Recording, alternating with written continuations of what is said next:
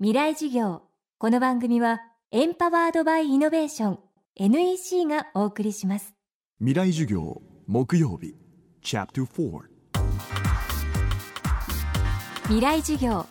今週の講師は国立科学博物館標本資料センターコレクションディレクターの久保寺恒美さん。深海最大のミステリーと言われるダイオウイカの調査を10年にわたり続けてきた研究者です2012年久保寺さんの調査チームが世界で初めて映像に捉えたダイオウイカが泳ぐ姿はテレビ番組でも大きな話題となりました。深海630メートルの暗闇の中ライトに照らされたダイオウイカの姿はその謎に満ちた生態を解き明かすためのどんなヒントを与えてくれたのでしょうか。未来授業4時間目。テーマは何が不思議なのかを感じるために。ダイオウイカってほら近い祖先が、まあ、割と光あの明るいところあの表層にいるイカで今ちょうど深海に敵を途上にいるイカだっていう。ダイオウイカの色合い背中側が割と赤褐色というか濃い色。で腹側が白いシルバー。こういうふうに背中側が黒く、まあ、濃い色で背中側がシルバーっていうのはの浅い海に住んでいる生き物たちの共通の形質なんですよ。というのは浅い海に住んでると上から来る光がこう下に行くと下は暗いんですね。ですから上は黒い方がいい。で今度逆に上見上げられた時には上が明るくてキラキラしてますから腹側はキラキラしてた方がいい、まあ、カモフラージュなんですけれどもそういう性質があるんですがダイオウイカもまだその性質を引きずってるんです。ですから背中側が濃い色で腹側が白い。ですからまあダイオウイカの近祖先というのはまだ浅い海にいたもので今ダイオウイカっていうのはちょうど深海に適応の過程にあるイカだっていうのが分かってきた。でさらに言うとですねダイオウイカがどうやってああいうようなその再生産をしているのかそのどういうような卵をどこで産んでどのくらいかかって孵化してその子どもたちはどういうような生活をしながら大きくなっていってまた親と同じぐらいの同じような生活に行くのか、まあ、一つのライフサイクルですね、まあ、そういうものをちゃんと明らかにしないといかんだろう。というのは次のステップですね。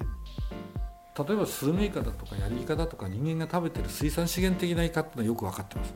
でもそうじゃなくて人間が利用していない。あるいは他の生き物たち例えばマッコクジラにしてもそうですよ。アザラシイルカオットセイ。いろんなものはイカ食べてるんですけどそういう食べられてるイカの生態っていうのは分かるじゃない。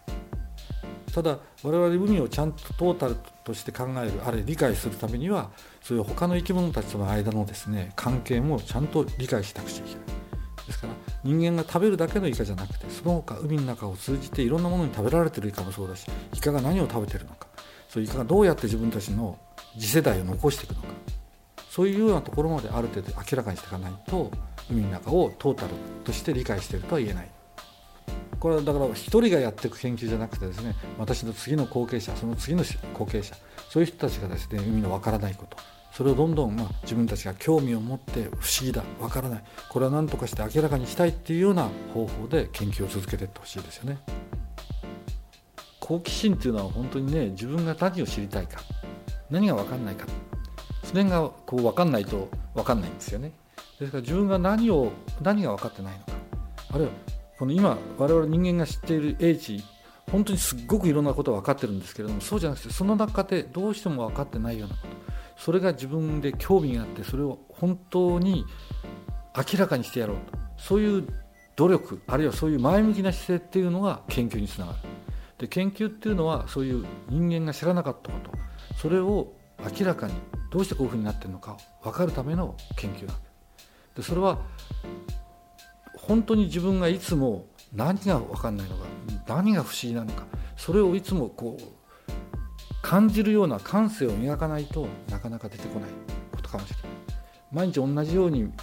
ご飯を食べて毎日同じように寝て毎日同じように勉強した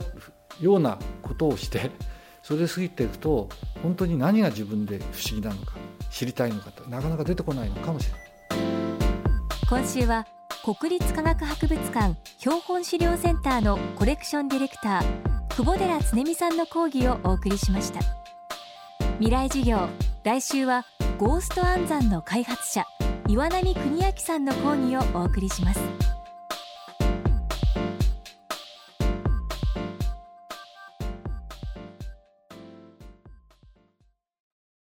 球一周およそ100分。高度700キロから地球の水循環を観測し気象予報や農業などに役立つ衛星しずく。NEC は確かな技術で支えています。この星の今を知り未来につなぐ。NEC の宇宙ソリューション。NEC 未来授業。この番組はエンパワードバイイノベーション。NEC がお送りしました。